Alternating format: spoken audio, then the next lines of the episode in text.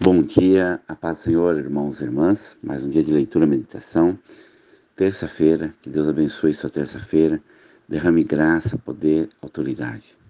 O texto de hoje vai complementando o que nós lemos ontem. Paulo e Silas, ao ser libertos das cadeias, acontece um milagre, porque o carcereiro fica desesperado. E Paulo e Silas, não preocupado somente com a sua bênção, com a sua vitória, eles estão de olho naqueles que estão à volta. E muitas vezes nós nos perdemos com as bênçãos que o Senhor derrama sobre nós, não enxergarmos os outros que precisam ser compartilhado. Vamos ler. Atos 16, 27. O carcereiro despertou do sono e, vendo abertas as portas do cárcere, puxando a espada, ia suicidar-se, supondo que os presos tivessem fugido. Mas Paulo brandou em alta voz: Não te faça nenhum mal, que todos estamos aqui. Então o carcereiro, tendo pedido uma luz, entrou precipitadamente, trêmulo, e prostou diante de Paulo e Sila. Depois trazeu para fora, disse: Senhores, que devo fazer para que seja salvo? Respondeu: Crê no Senhor Jesus, será salvo tu e a tua casa. E lhe pregaram a palavra de Deus, e todos da sua casa. E naquela mesma hora da noite, cuidando deles, levou-lhes os vergões dos açoites.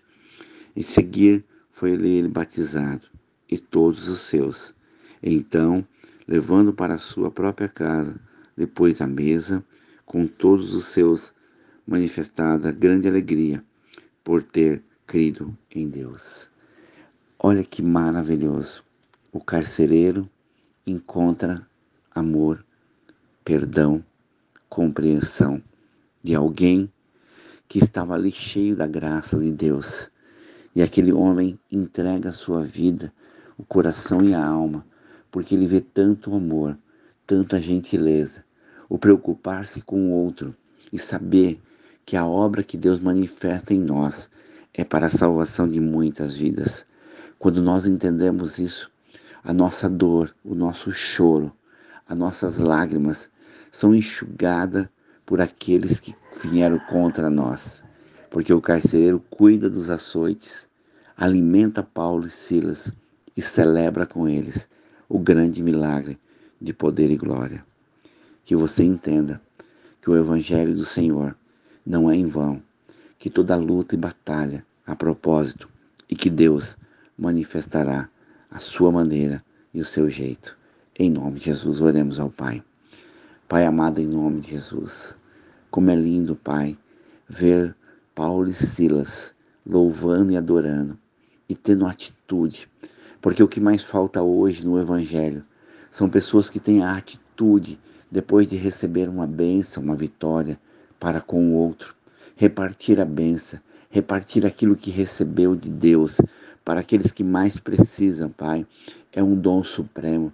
E ver a obra de cura, de milagre, ser compartilhada com todos os homens, até com o malfeitor.